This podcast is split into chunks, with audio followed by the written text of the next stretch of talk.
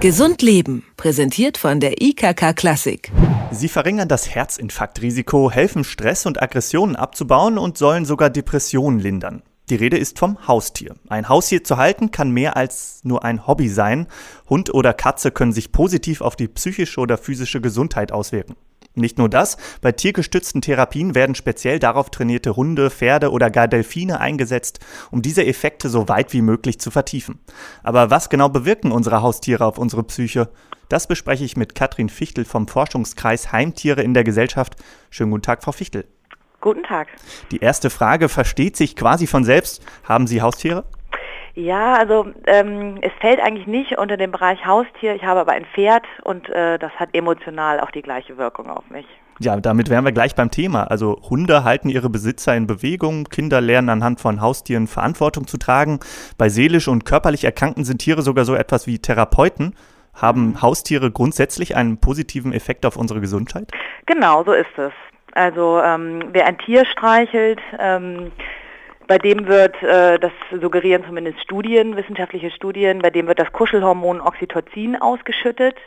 Das heißt, ähm, der Blutdruck wird gesenkt, die Herzfrequenz wird gesenkt, das Tier beruhigt, Stress wird abgebaut ähm, und das eben einfach nur, indem man eben zum Teil sogar nur neben dem Tier sitzt. So können eben auch Schulkinder sich besser auf ihre Hausaufgaben äh, konzentrieren, wenn ein freundlicher Hund daneben sitzt.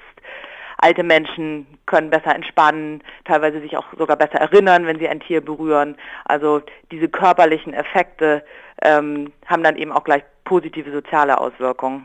Sollte demnach also jeder am besten ein Haustier halten? Das wäre natürlich schön, wenn das möglich wäre. Allerdings muss man natürlich sehen, die Mensch-Tier-Beziehung ist keine Einbahnstraße. Und ähm, wer ein Haustier nicht artgerecht halten kann, der sollte auch tatsächlich kein Tier halten. Also welches Tier äh, hält uns denn dann am meisten gesund? Also gibt es da irgendwie Vorzüge? Ist ein Goldfisch äh, besser als ein Hund oder sowas? Oder? Das kommt natürlich total darauf an, was man eben bewirken möchte.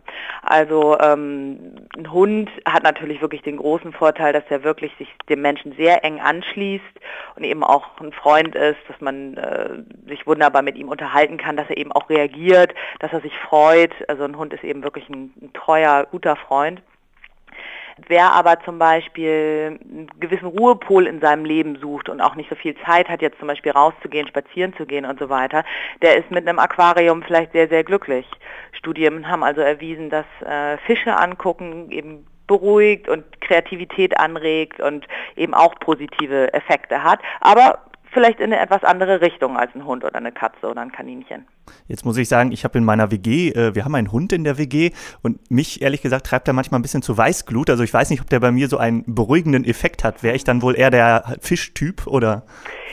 Ja, natürlich kommt es auch auf das Tier an. Also wenn wir von der positiven Wirkung von Tieren sprechen, dann reden wir natürlich von Tieren, die eben auch erstens artgerecht gehalten werden, deshalb ausgeglichen sind, gut erzogen sind und so weiter. Natürlich kann zum Beispiel ein behinderter oder ein kranker Mensch oder ein alter oder ein sehr junger Mensch nicht mit einem problematischen Tier gut umgehen. Das hat dann natürlich eben auch keinen positiven Effekt. Der Hund in ihrer Wohngemeinschaft hat vielleicht da gewisse Mankos auch in Haltung und Erziehung, die man wahrscheinlich erst angehen sollte, bevor man von ihm erwarten kann, dass er eben sich positiv auf einen selbst auswirkt. Ja, wir werden nicht zu hart mit ihr in, ins Gericht gehen. Nun gibt es ja auch die extreme Menschen, die ihre Tiere quasi als Kinderersatz sehen. Also die behandeln ihre Tiere dann nach menschlichen Maßstäben. Ist das dann noch eine gesunde Einstellung? Naja, also man kann natürlich sagen, irgendwie die, die Leute sollten lieber zum Beispiel sich einen Partner suchen oder ein, oder ein Kind bekommen oder so. Aber glaube, das ist vom falschen Ende her gedacht, weil die Gesellschaft verändert sich, es leben immer mehr Leute alleine, es bekommen immer weniger Menschen Kinder. Ähm, das ist so, das äh, hat nichts damit zu tun, dass sie lieber mit Tieren zusammenleben wollen, sondern eben mit, mit anderen äh, gesamtgesellschaftlichen Entwicklungen.